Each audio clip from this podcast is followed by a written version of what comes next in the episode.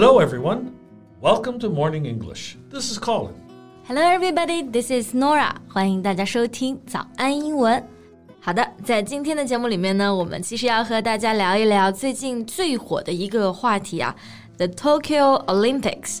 Colin, have you been watching it recently? Yeah, I check the sports events when I have breaks. And sometimes I don't even have to watch it, you know? I can tell how it's going from the facial expressions of you guys. yeah，其实我们最近办公室啊，大家也是经常忙里偷闲，然后时刻关注着各种赛事赛点。 right. Look, if you're in our office, you will hear, ah, oops, ouch, Jesus Christ, and all kinds of exclamations. 没错，就是大家的情绪也是真是随时被牵动啊，各种各样的感叹都出来了。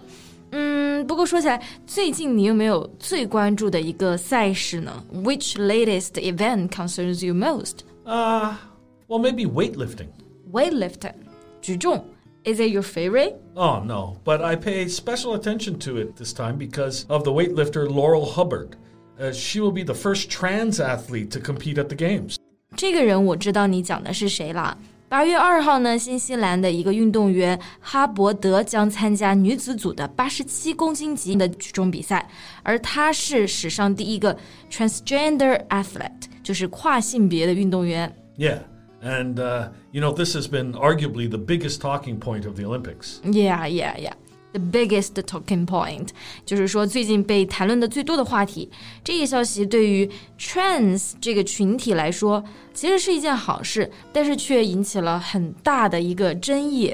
Yeah, it it has sparked a fierce debate about fairness. 主要是因为大家都觉得这个公平的问题有一点被质疑啊。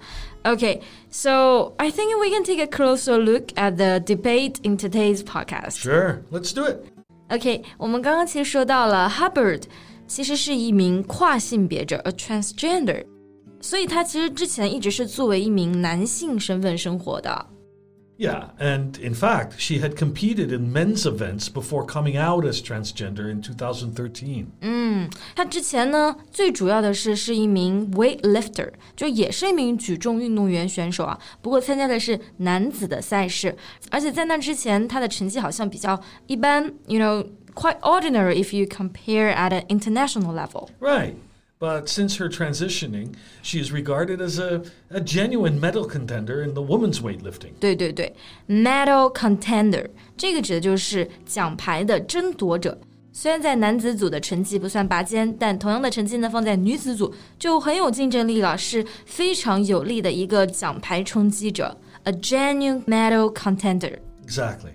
Now, most people predict that China's Li Wenwen is favorite to take gold over Hubbard, but the New Zealander has a realistic chance of a medal. 在这里呢，提一下啊，这个项目夺冠的最大热门其实是我国的零零后小将李雯雯。刚刚呢，在这里呢，我们用到了一个表达，be favorite to take gold over somebody，就是说他更有希望拿到金牌。而 favorite 这个单词在比赛中啊，通常就可以指更有机会获胜了。 Yeah. Although she may not take gold, she has um, unfair advantages in strength and power over other female athletes. 嗯，这也是最大的争议的点了。那讲到了一个表达是 unfair advantages，这个是指的说它有不公平的优势。其实我们知道，一般他们做完这种变性手术之后啊，激素水平虽然是降低了，但是在力量上还是保持的。还有很多科学家也证实了这一点。 Right. And they retain advantages in strength even after taking medication. 嗯，即便是沉寂很久的川普啊，最近也说 "It's so unfair"。而且说到这一名运动员的时候，他就讲到，啊、他有可能会 shatter the long-standing record，也就是说，他可能会完全打破之前女子所保持的记录。 Yeah. For the first time, I have to say he's saying the truth.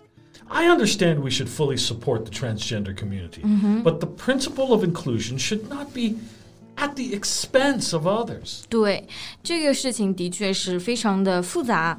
其实奥运会这边呢，考虑到的是 inclusion，就是说包括在内，然后包容。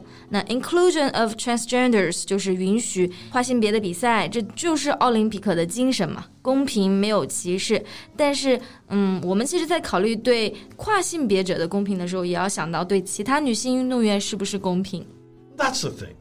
But the New Zealand Olympic Committee responded that Laurel has met the eligibility criteria. She's definitely eligible to attend the Games. 对，其实这也是因为最近奥运会修改了他们的 criteria，就是他们的标准，它现在呢就是符合参赛标准的。这个呢，我们就可以说 she's eligible，而 eligible 的名词呢就是 eligibility。 Yep. So there's a lot of disagreement across the whole world of sports and beyond on this issue of eligibility.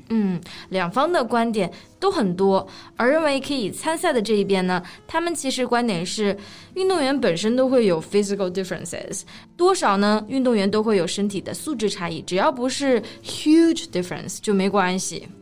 Well, but the difference can be huge.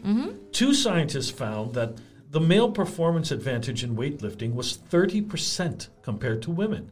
What if some athletes use this guideline as a strategy to win gold? 的确是，研究表明啊，就是男性在举重上的优势比女性要明显百分之三十。就是它的差距的确也可以变得非常明显，在个别项目上，这也是我们值得思考的一点啊。就可能有很多人就会担心，如果有一个先例在这儿了，有的人就会利用这个 guideline 这个准则、这个规则去拿得金牌。所以真正的问题呢，并不是在于现在的一位跨性别运动员，而是在于规则本身。 That's right. We're not just pursuing faster, higher, stronger in the Olympics. We should also take full account of the fairness of the game. 对，不过奥委会宣称呢，他们一直在公平和包容 inclusion 之间呢寻求一个 balance。嗯，可实际上我觉得他们这个决定对任何一个勤勤恳恳锻炼的顺性别的女运动员都是不公平的。Yeah, I agree. 嗯不过在这件事情上呢，我觉得大家都可以有自己的不同的看法嘛。在这里呢，我们也只是表达 our opinions。好，所以对于这个问题你们怎么看呢？也欢迎在评论区给我们留言。So thank you so much for listening. This is Colin. This is Norah. See you next time. Bye. Bye. This podcast is from Morning English. 学口语就来早安英文。